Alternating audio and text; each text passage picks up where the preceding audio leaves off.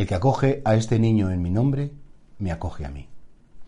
Es bonito ver esa relación de Jesucristo con los niños pequeños, con los bebés, con los niños de un año, dos años, con los niños pequeñitos, en definitiva, porque claro, le parecía que solo los que son como niños pueden entrar en el reino de los cielos. Y decía incluso que el que acoge a este niño, cualquier niño, en mi nombre, me acoge a mí.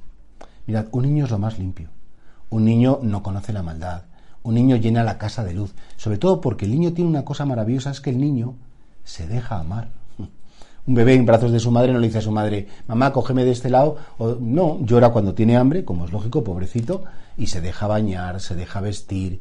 Eh, bueno, y, y, realmente esa actitud de confianza. Hay un salmo precioso, que es el Salmo 130, que dice, Señor, mi corazón no es ambicioso ni mis ojos altaneros, sino, dice, acallo y modero mis deseos como un niño en brazos de su madre. Por eso, a Jesucristo le gusta de algún modo que, que nos demos cuenta que en el fondo ante Dios somos niños que no podemos nada, que el Señor nos mantiene en la vida, nos mantiene en la existencia, que el Señor se ocupa de nuestras necesidades y que efectivamente un niño a veces llora, pues cuando tiene hambre le duele la tripita o cuando le duele algo y no lo sabe verbalizar y que bueno, pues ya está la madre pendiente para sosegarle, para, para darle paz, para, para decir estoy contigo, soy tu madre y no te va a pasar nada. Qué bonito es no ser eh, infantilista, sino ser eh, como vivir esa infancia espiritual, que no es ñoñería ni es cursilería, sino es un acto absoluto de confianza. De hecho, a mí me parece que en el cielo, no, lo he leído en algún sitio, ¿eh? no soy nada original, todos seremos niños. Todos tenemos que guardar ese corazón de niño, todos tenemos que de algún modo seguir mm, pensando, ¿no?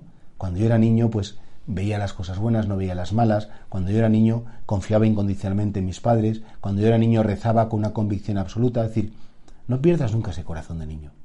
Qué pena hacernos mayores, porque la persona mayor es la que ya impone sus condiciones. La persona mayor es la que tiene tanta experiencia del mal que se cree que todo el mundo va a ser malo.